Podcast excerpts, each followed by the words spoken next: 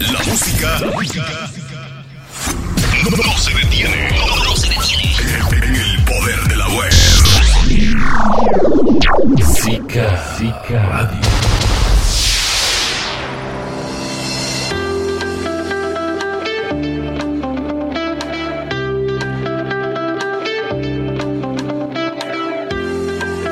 Bienvenidos a una nueva emisión de Por la Vía Legal. Por la Vía Legal.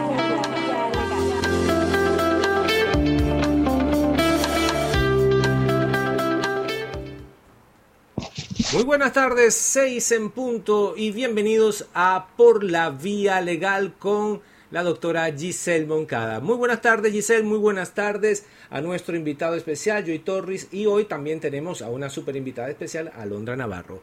Adelante Giselle. Excelente tarde para todos ustedes, queridos radioescuchas y amigos que nos visualizan en las redes sociales transmitiendo desde Panamá para toda la República y público internacional que también nos sintoniza. Les habla su abogada y amiga Giselle Moncada, ya me conocen, productora y conductora de Por la Vía Legal, programa que llega a ustedes gracias a la tecnología de SICA Radio Internacional Online. Exprésate libremente, síguelos en sus redes en arroba Radio. Don Pepe State Coffee desde 1898, café especial de Boquete, Panamá, para el mundo entero. Síguelos en sus redes en arroba Don Pepe State. Y Morgan y Morgan, firma de abogados con más de 90 años de tradición. Síguenos en sus redes arroba Abogados. Tenemos un programa interesante en el día de hoy, dedicado a los métodos alternos y a las medidas cautelares del SPA, Sistema Penal Acusatorio. Como les anunciamos, hoy vamos a hablar de derecho penal. ¿Cuántos titulares de periódicos y notas en diferentes medios de comunicación nos impactan a diario sobre crímenes y proceso penal? Si no eres abogado y quieres comprender un poco más para opinar con coherencia, o si eres un colega abogado o un estudiante de derecho con sed de compartir y aprender del SPA, Sistema Penal Acusatorio, pues este programa es único para ti, porque hemos traído a Por la Vía Legal a un invitado de lujo, un experto en derecho procesal penal y formador, escúchenme bien, él es formador del sistema penal acusatorio. Quiero introducirlo como un abogado brillante, de generación joven y de retos grandes, portador de la energía renovadora y sed de estudio que sabe combinar eficazmente con la experiencia de los socios veteranos de la firma, integrante del Departamento de Derecho Penal de Morgan y Morgan. Ocupó el cargo de fiscal adjunto a temprana edad. Nuestro invitado ama la docencia, por lo que es profesor universitario de Derecho y en otra de sus fases también es corredor de seguros y escúchenme bien con experiencia. Demos la bienvenida a nuestro invitado de hoy, el licenciado Joy Torres. Adelante Joy, manda un saludo a tu público que te ha estado siguiendo por las redes durante todos estos días e interactuando. Muchas gracias Giselle, eh, agradecido con la invitación y con la inmerecida presentación del día de hoy. Definitivamente espero llenar las expectativas de todos ustedes. Y sí, definitivamente soy un asiduo de la docencia, amo transmitir conocimiento, el que me conoce sabe que vivo y muero por él. Y definitivamente mandar un saludo a todos los estudiantes de Derecho y a todos los profesionales y colegas que nos están escuchando el día de hoy, en la ciudadanía en general, porque de eso se trata, ¿no? El hecho de transmitir un poco del conocimiento que vemos a diario nosotros en la práctica y que sea parte de la divulgación a nivel nacional de este sistema que es tan bonito, el sistema penal acusatorio, ya su transición del sistema inquisitivo y que ha cambiado las reglas de juego para todos. Bueno, Joy, para ilustrar a los oyentes que no son abogados penalistas, ¿podrías darnos un pantallazo, un resumen de lo que es el SPA o Sistema Penal Acusatorio? Por supuesto, Giselle. Bueno, cuando hablamos de SPA, es hablar del sistema penal de corte acusatorio o el sistema de procedimiento de corte acusatorio u oral. Definitivamente antes estábamos bajo la regla de un sistema inquisitivo, un sistema netamente escritural, muy protocolar, esas reglas cambiaron, ya con el sistema acusatorio estamos ante unas fases del proceso muy bien definidas. Fases del proceso que según nuestro Código de Procedimiento Penal se divide en fase de investigación, una fase intermedia y una fase de juicio oral. Pero si escudriñamos un poquito más en la norma y en la doctrina patria e internacional, nos damos cuenta que esa fase de investigación también tiene una fase preliminar de investigativa que no es tan formal y no cuenta con un término tan corto como la fase formal de seis meses, que es lo regular, sino que también se pueden recabar elementos de conocimiento sin más límite que la prescripción del delito.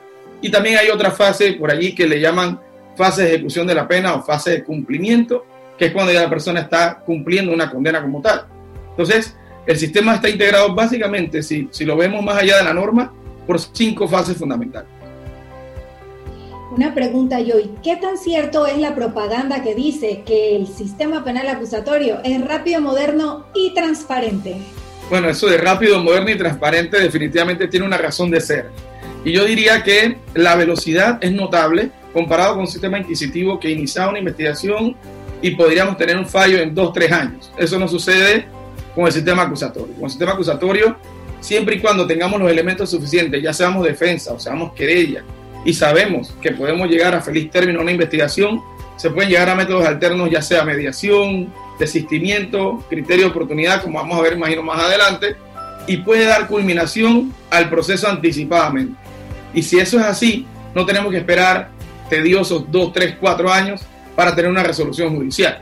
Y lo transparente viene del principio de publicidad, que como nos damos cuenta, si bien es cierto ahora con el sistema penal acusatorio, la ciudadanía conoce más del proceso, conoce más de cuándo inicia, cómo va el curso de la investigación, cómo va una decisión judicial, situaciones que muchas veces no sucedían con el sistema inquisitivo. Y por eso ahora la ciudadanía ha despertado el interés sobre todo en temas tanto jurídicos como sociales, que no solamente los abogados debemos conocer, todos los ciudadanos en general por el hecho de conocer nuestra constitución política es que se ha dado a conocer con una campaña bien fuerte lo que es el sistema penal acusatorio, conoce tus derechos.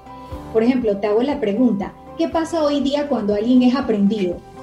Definitivamente cuando alguien es aprendido ya las reglas de juego han cambiado eh, y en la experiencia que tuve como fiscal del área metropolitana me tocó ver de primera mano todo el tema de flagrancia, qué es una flagrancia y cómo se aprende una persona cuando recién comete un delito y las reglas de juego bajo el sistema acusatorio son muy prontas y tienen una celeridad drástica. Porque una vez aprenden una persona, tienes 24 horas el fiscal en conjunto con la Policía Nacional para ver si hay mérito o no para que esa investigación continúe. En esas 24 horas el fiscal tiene que decidir si va a peticionar o no una audiencia ante un juez de garantía y ponerlo a disposición. Para entonces decidir si formular cargos o no a esa persona bajo los elementos de convicción con que cuenta en ese momento. Y claro, es una carrera contra el tiempo, porque se aprende una persona, supongamos el día de hoy a las 5 de la tarde, el fiscal tiene hasta mañana a las 5 de la tarde 24 horas exactas para decidir qué hacer.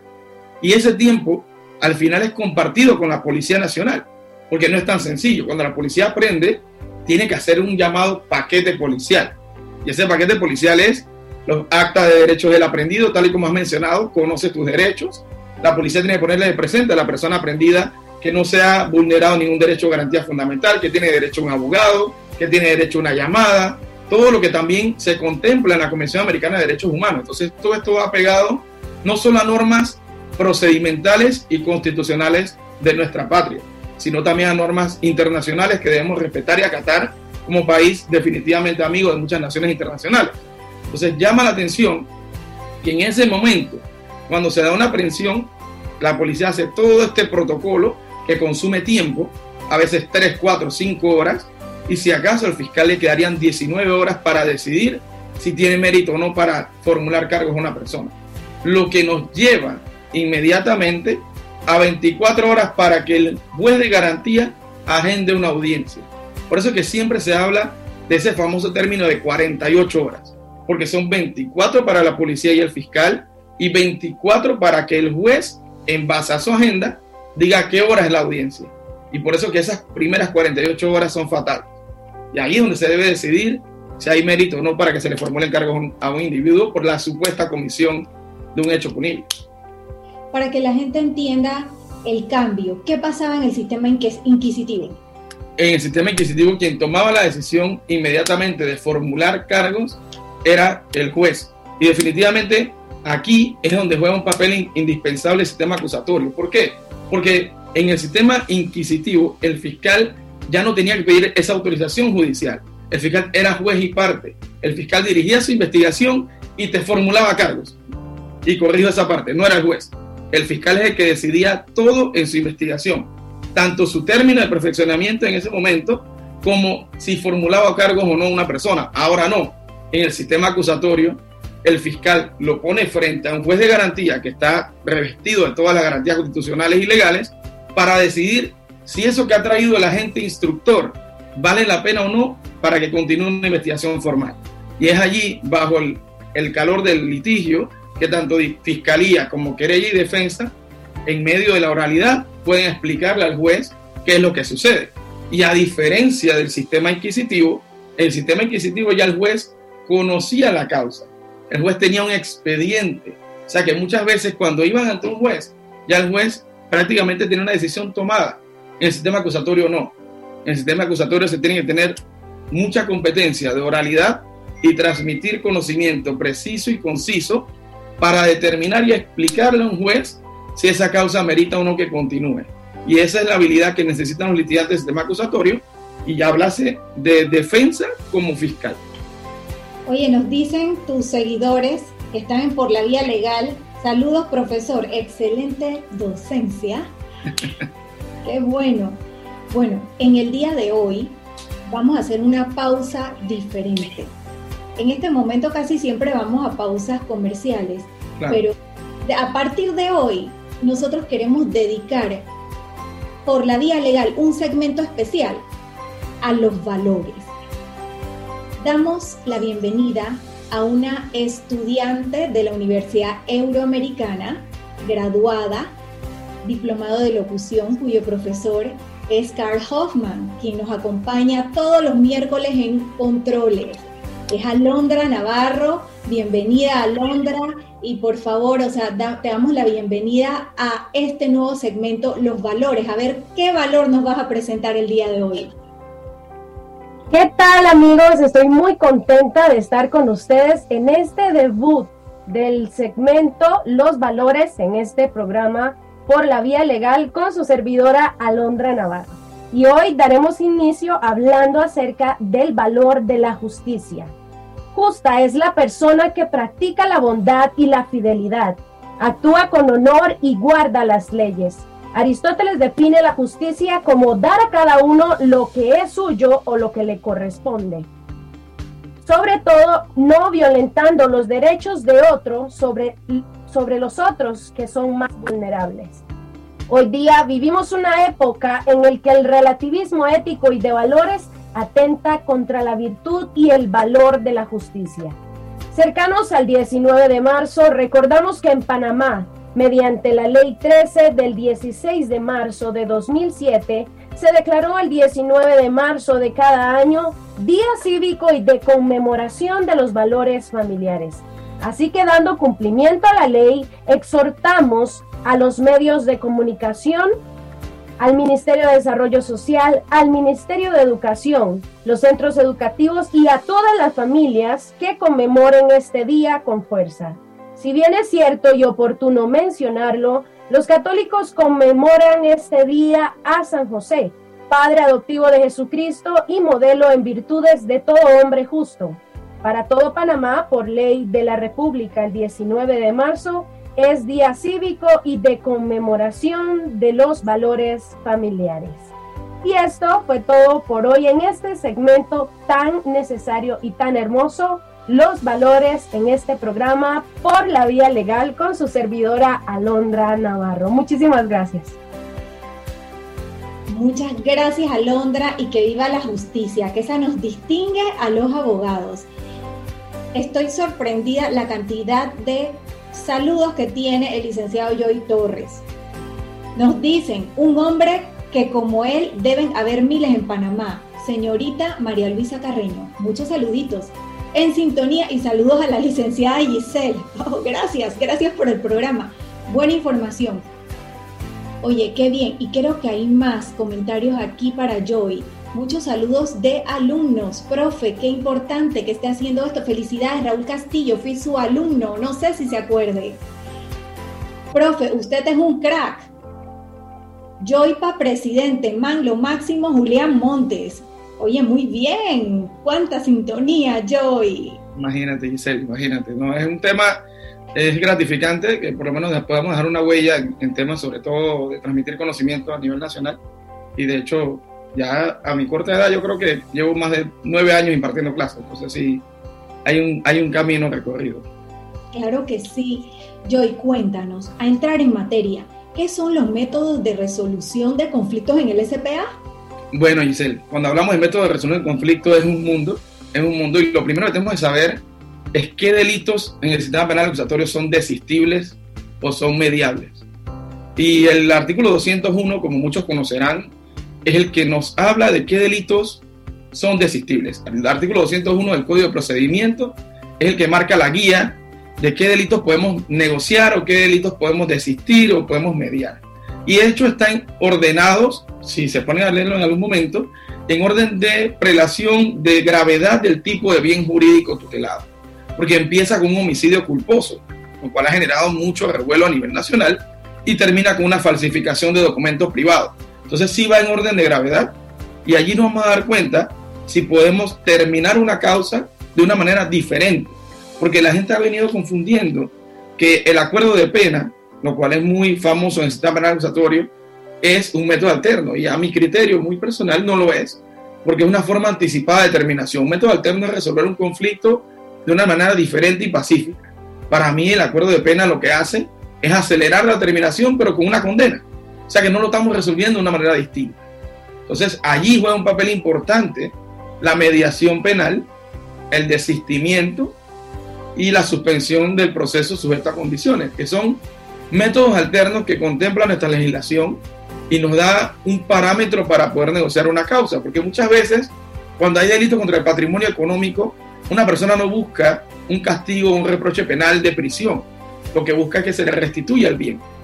Y si lo que se busca es que se restituya el bien, más allá de lo que quiere la víctima o de lo que quiere la defensa, debemos ver lo que establece la norma. Porque las funciones de la pena, según nuestra norma sustantiva y el artículo 7 del Código Penal, te dice que es la retribución, la prevención, la reinserción social. Nunca te habla de una condena como la función de la pena. Y si esto es así, siempre se debe propiciar que se llegue a un método alterno si la causa amerita o es posible legalmente hablando.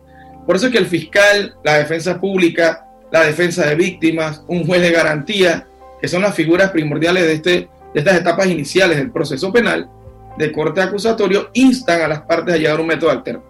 Y supongamos que llegan a una mediación. Y la mediación penal no es otra cosa que derivar ese conflicto a un centro de mediación, ya sea del órgano judicial o del Ministerio Público, en donde un tercero imparcial que no va a intervenir porque no va a ser papel de conciliador, sino de mediador, va a ver si las partes pueden llegar a un feliz término y eso se llena en un acta judicial. Lo que pasa cuando se deriva una causa de mediación es que se suspende por el término de un mes el proceso penal. Entonces, cuando se suspende por el término de un mes, las partes están negociando. Pueden pasar dos cosas, que no lleguen a ningún término y se reanuda la investigación en el término que se encontraba, o que simplemente lleguen a un acuerdo y allí se suspende el proceso hasta por un año para el cumplimiento de ese acuerdo de mediación. No se archiva. No se archiva, queda suspendido. Ah, y de hecho, se han habido demasiados casos en donde en el curso de, del pago de una deuda, por ejemplo, un hurto con abuso de confianza, una apropiación indebida, la persona solamente de mil dólares paga 100 y definitivamente la víctima por cuenta propia a través de un querellante debidamente constituido puede pedir que se reanude el proceso en la etapa donde estaba por el incumplimiento. Y si esto es así, se le pide al juez de garantía que reanude el proceso en una audiencia y se reactiva la investigación. ¿En qué momento se le puede pedir esto al juez de garantía? Se pide una audiencia directamente en el sistema penal acusatorio, dependiendo en qué distrito judicial se encuentre. Supongamos que es Panamá, entonces sería en Plaza Ágora, que es donde está el sistema penal acusatorio del primer distrito judicial, y se pide una audiencia de incumplimiento. También se le puede pedir hasta el mismo fiscal. y el fiscal se acerca a la víctima y le dice, señor fiscal, si es cierto que llegamos a un acuerdo de mediación penal, pero no ha cumplido. Así que le peticiono que solicita al juez una audiencia para reactivación de la investigación. También lo puede hacer, porque el fiscal tiene la facultad. Hablaste de algunos delitos que se pueden someter. ¿Qué otros delitos nos puedes dar una idea de, cuáles son los delitos que se pueden someter a, a estos métodos?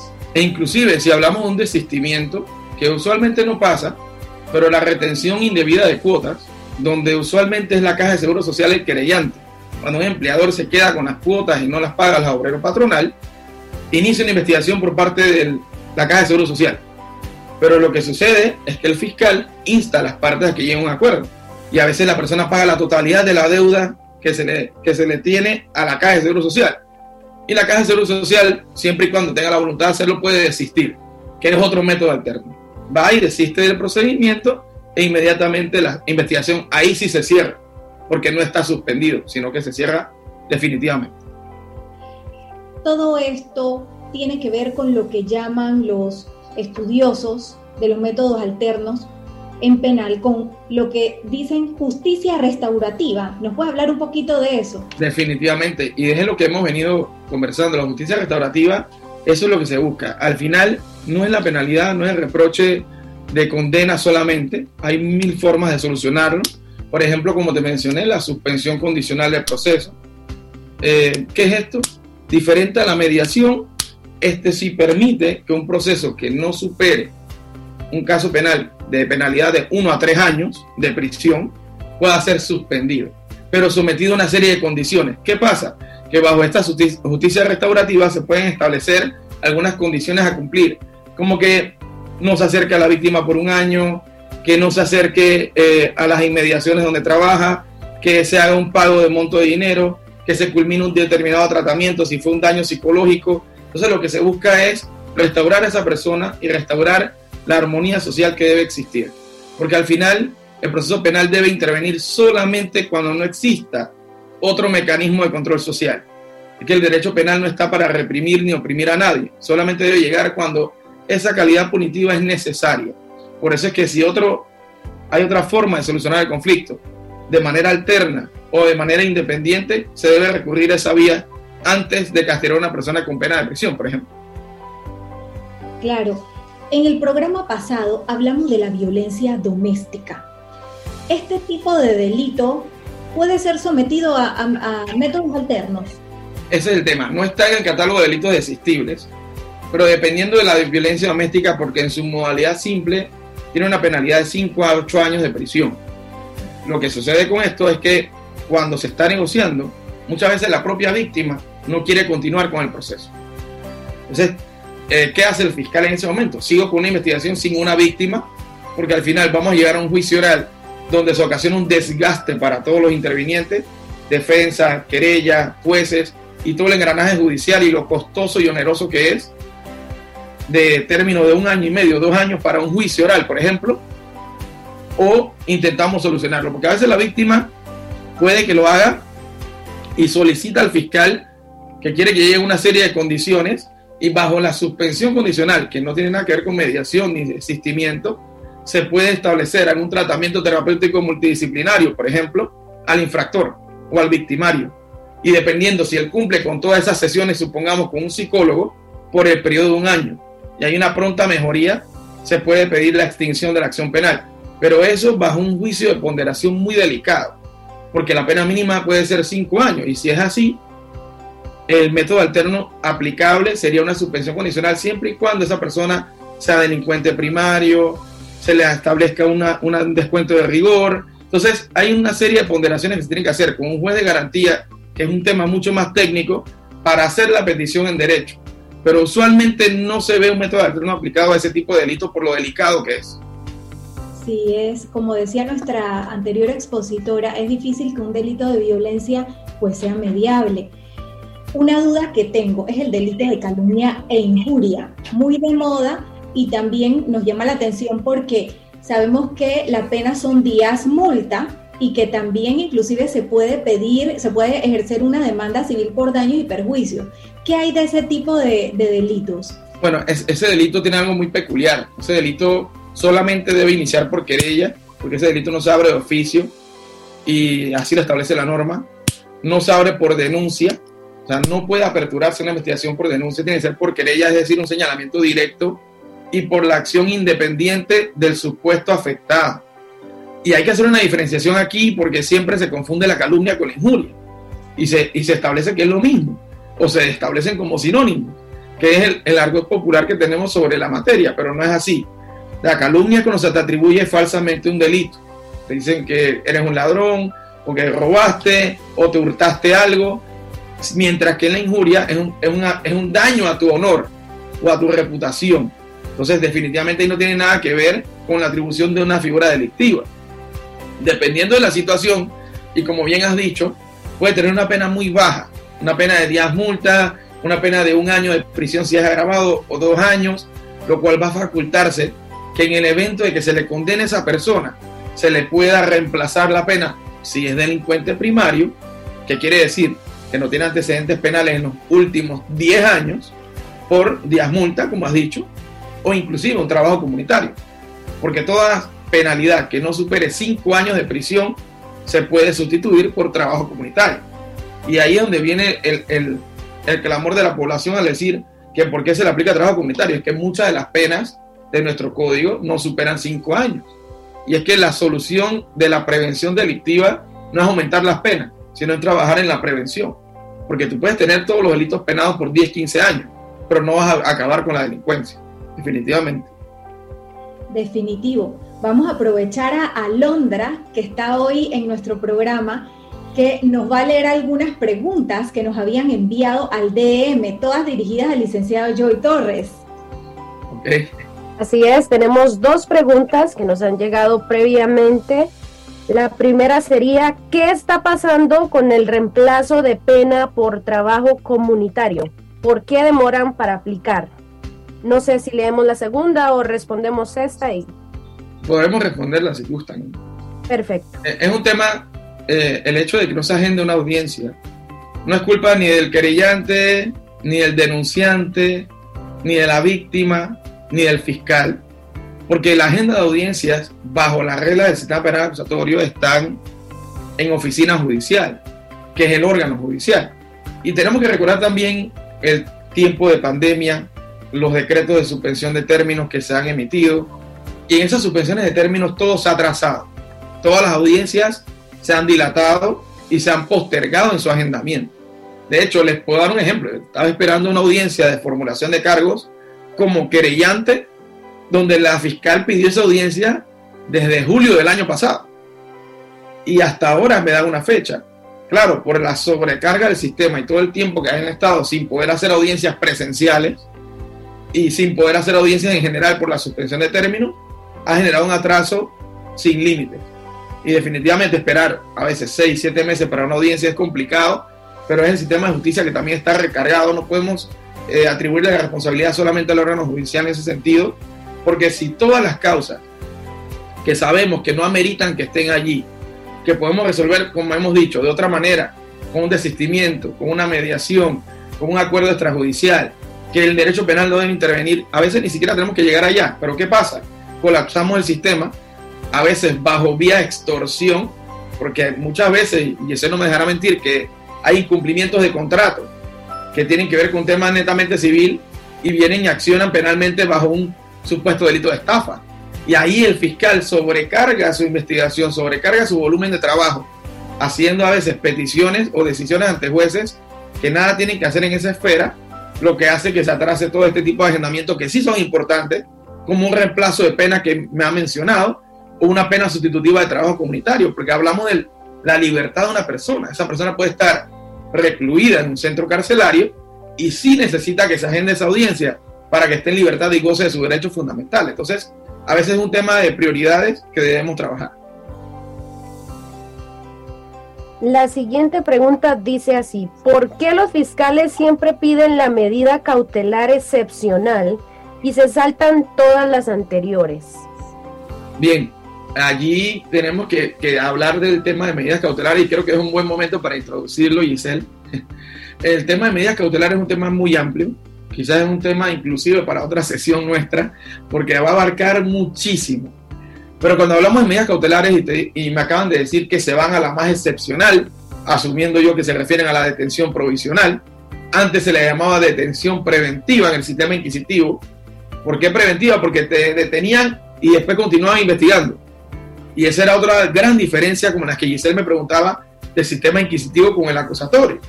En el inquisitivo el fiscal investigaba, te formulaba cargos y decidía qué medida cautelar te aplicaba. Eso no sucede con el sistema acusatorio. El sistema acusatorio para que se aplique una medida cautelar a una persona es ante el juez de garantía, previa petición del fiscal y sustento con todas las partes en oralidad en un acto de audiencia. Entonces es allí donde el juez, luego de escuchar al fiscal, a la defensa, posiblemente a la víctima, a la querella y al investigado, que toma una decisión de aplicarle o no una medida cautelar, si es consono o no con el delito. Entonces, sí debo partir diciendo que todas las medidas cautelares son excepcionales. Porque por más que queramos ver que la detención provisional es la medida que es más consona con la realidad, todas las medidas cautelares en nuestro catálogo de medidas cautelares, si se van al artículo 222 en adelante del Código de Procedimiento Penal, podrán ver todos los requisitos y las medidas cautelares que se aplican, son excepcionales porque independientemente de que no esté privado de libertad o recluido en un centro carcelario, si a mí me colocan la famosa medida cautelar de firma periódica, que jurídicamente se le llama reporte periódico, cuando era fiscal recuerdo que amigos, hoy en día amigos de la defensa pública y siempre lo han sido, peticionaban que su representado se reportara lunes, miércoles y viernes de cada semana, por ejemplo. Y reportarse lunes, miércoles y viernes de cada semana es una medida extremadamente restrictiva a pesar que no es una detención provisional.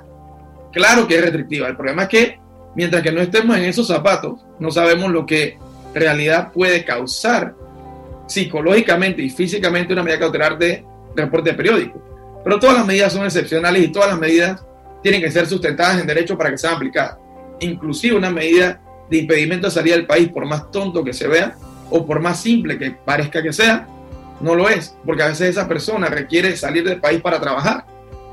Y si no puede trabajar, se le vulnera un derecho fundamental, su derecho al trabajo, aunado al derecho a la alimentación, al hogar, a la educación y todos los demás que vienen de la mano. Entonces, todas las medidas cautelares del catálogo son importantes y para mí son excepcionales. Mira, tenemos una pregunta y la voy a hacer a la vuelta de los comerciales, porque nos toca ir a comerciales. Nos las han hecho en, eh, en Instagram. Así que nos vamos a la pausa, pequeña pausa comercial y venimos porque estos temas están buenísimos en medidas cautelares.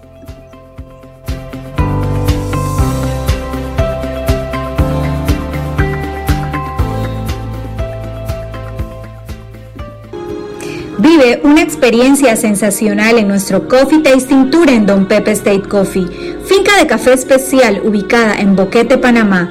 Contáctanos al 6416-0600. Síguenos en arroba Don State.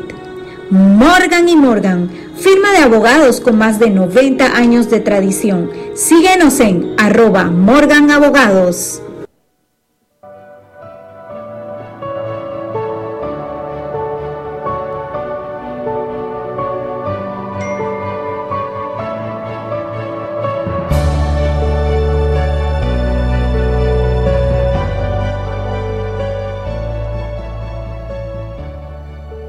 Esperando la señal de Zika Radio.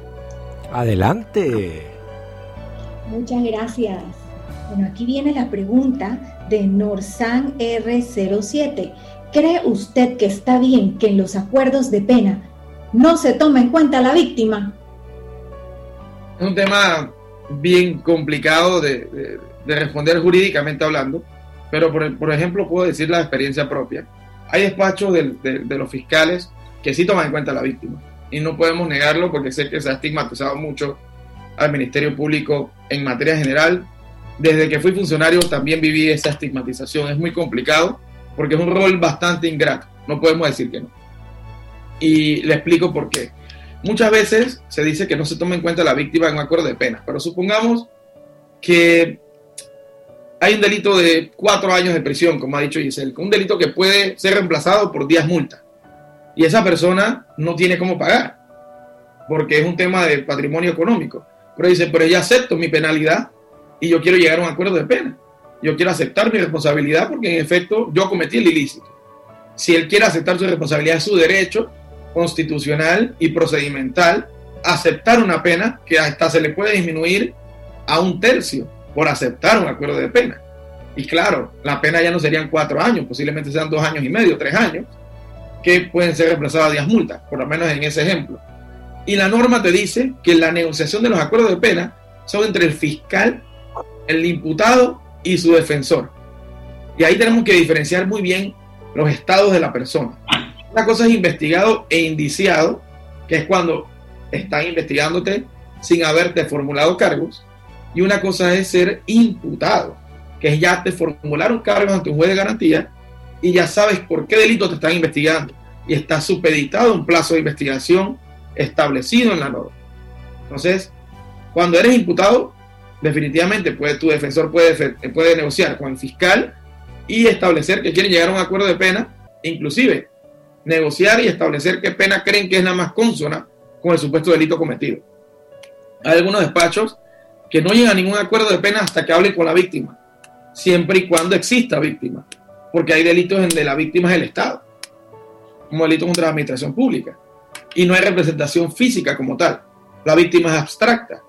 O supongamos un delito de posesión de armas, que es un delito eh, muy clásico en nuestro país, que posee un arma de manera ilegal sin debido permiso.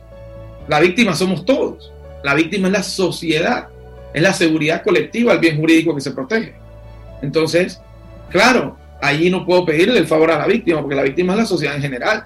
Si él quiere aceptar la penalidad por un delito de posesión de armas que tiene pena mínima de 8 años, y el Estado puede relevar la carga judicial que tiene, ¿por qué no? Y es la terminación temprana del proceso que permite el acuerdo.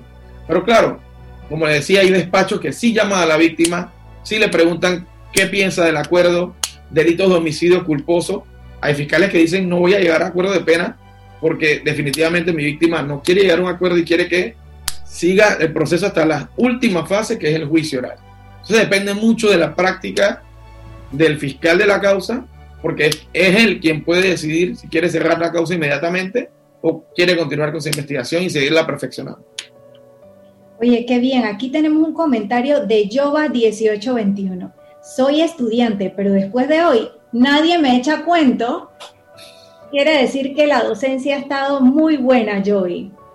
Todos estos, todos estos programas están en Spotify, quedan en Spotify y en YouTube para que luego puedan repasar. Bueno, Joy, ya quedan 12 minutos al aire, pero nosotros queremos que tú mandes mensajes muy puntuales para que todos esos alumnos y colegas y también población que te está escuchando pueda llevarse las ideas puntuales de todo lo que tú nos has querido transmitir. Claro que sí, Giselle. Definitivamente, más allá de, de hablar de métodos alternos, yo creo que es un tema eh, de tolerancia, es un tema de voluntad de las partes, de poder llegar a un proceso y no encapricharse con ese, con ese proceso como tal. Y cuando digo encapricharse es jurídicamente hablando, porque a veces la defensa, a sabienda que no tiene una causa fuerte, que todo vincula a su representado y que definitivamente no puede probar lo contrario, en vez de negociar un buen acuerdo, prefiere irse hasta el final del proceso sobrecargando todo el sistema judicial y desgastando a todos los litigantes. Y de la misma manera pasa con un fiscal o con un querellante que inicia una investigación penal a sabiendas que no es delito, que muchas veces está cayendo también un delito por querellar o denunciar algo que es falso, porque se le llama simulación de hecho punible, cuando tú sabes que denuncias algo que no tiene nada que ver con ningún delito y sabías que no había sucedido. Entonces ese desgaste judicial tiene que acabar. Porque también el fiscal, dentro de su investigación objetiva, tal y como establece la norma procedimental, el fiscal en esa fase de investigación que hablamos inicialmente, la preliminar y la formal, que tiene un término, tiene que ser objetivo. Porque él tiene que investigar lo favorable y lo desfavorable, no porque lo diga yo, es porque lo dice el código. Porque en ese momento, cuando él está recabando elementos de convicción o pruebas para su investigación, él debe decidir si esto amerita que continúe en la esfera penal o si constituye o no un delito. Porque para eso viene la siguiente fase, que es la fase intermedia. En la fase intermedia, el fiscal pierde para mí su objetividad. Porque ahí tiene que tomar dos decisiones. O sobresee a la persona, porque dice que no hay mérito para acusarlo formalmente, o definitivamente lo acusa. Y cuando lo acusa y el Ministerio Público decide acusarte, ya no va a investigar el objetivo porque ya se acabó la fase de investigación. Ya él está convencido de que él va a obtener una sentencia condenatoria. Pero yo creo que aquí es donde viene el problema de la investigación. Porque si el fiscal o la defensa ya le hizo ver al fiscal que no hay mérito para acusar a su representado, hay que ser objetivo con la investigación y decidir dejar la investigación hasta allí y sobrecederlo de ser el caso. Y lo mismo debemos conocer de las medidas cautelares. Yo creo que las medidas cautelares se han venido confundiendo como eh, absolución o como condena. Y cuando alguien le impone una medida cautelar a nivel nacional por X o Y proceso, sea violencia doméstica, sea peculado, sea cualquier delito contra la administración pública, posesión de armas, patrimonio económico, estafa otro fraude, el que sea de los delitos que están en nuestro catálogo del Código Penal, es para supeditar a esa persona a un proceso. Es para que el proceso no sea una ilusión. Es para que ese instrumento que se llama medida cautelar pueda garantizar que el proceso tenga su efecto hasta su culminación. Culminación que puede ser con un método alterno, como hemos hablado, con un acuerdo de pena o con un juicio oral bajo una decisión colegiada o de un jurado de conciencia. Porque en el juicio oral ya no toma la decisión un solo juez, si es en derecho, son tres jueces. Entonces, claro que hay un desgaste. Es allí donde tenemos que saber que cuando se le aplica una medida cautelar a una persona de reporte periódico y de impedimento de salida del país, muchas veces se confunde con que la persona ya está libre o está absuelto. Y eso no es así. Y a eso yo le he venido llamando la libertad momentánea. Porque muchas veces como fiscal me tocó ver casos de posesiones de armas en donde la persona no podía desvincularse de tener un arma ilícita en su poder. Aún así, el juez de garantía, a pesar de que se pedía la detención provisional, decía que no ameritaba la detención porque no habían pruebas que fuesen a destruirse. ¿Y qué sucedía? Le aplicaba la medida de reporte periódico. Bueno, que se reporte o firme, como le conocemos en el argot popular, tres veces al mes, mientras que dure la investigación. Y es que en esos casos muy poco hay que seguir investigando, porque ya el arma está recabada, el peritaje está hecho y ya se sabe específicamente que esa persona no tenía permiso para aportarla. Pero ¿qué sucede? A veces bajo el convencimiento erróneo de que como estoy libre, como la ciudadanía también lo sabe, estoy bajo un reporte periódico y estoy libre, no pasa nada. Pero es que cuando lleguemos a un juicio, si no tomaste la decisión de afrontar el proceso bajo una terminación anticipada, puede que te condenen igual. Porque que esto es bajo, una medida cautelar diferente a la detención provisional, no quiere decir que vas a ser absuelto. Entonces, ese es un tema que tenemos que ir manejando e irlo separando, porque la medida cautelar es parte del proceso, no es la culminación del mismo. Recogiendo un poco sobre los métodos alternos de resolución de conflictos y en tu experiencia, ya sea como, como fiscal, como bien la tuviste, o ahora como litigante, ¿nos pudieras narrar alguna experiencia donde un método alterno definitivamente ahorró tiempo, dinero y perdón y cuantas cosas positivas a las partes. Claro, hay, hay un, un caso que sí me marcó como, como funcionario, como fiscal. Era un delito de daños a la propiedad ajena. Eso es un delito y definitivamente es castigado, castigado con una penalidad. Era un motorizado, estaba manejando en la calle, en medio de la calle, y eh, por pasar en medio de, dos vehículos le destruye un retrovisor a uno de ellos. Y el retrovisor costaba como 800 dólares.